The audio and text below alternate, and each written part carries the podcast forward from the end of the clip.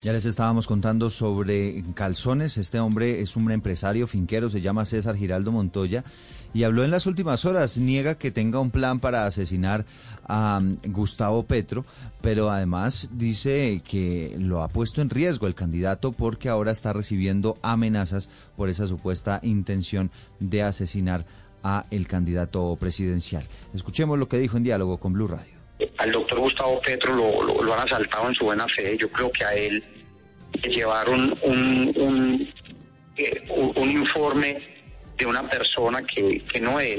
Yo soy un empresario, eso es completamente falso. Yo, yo me muevo con mis negocios, completamente negocios, es con la banca. De hecho, en los últimos siete años eh, me han prestado cerca de 11 mil millones los bancos.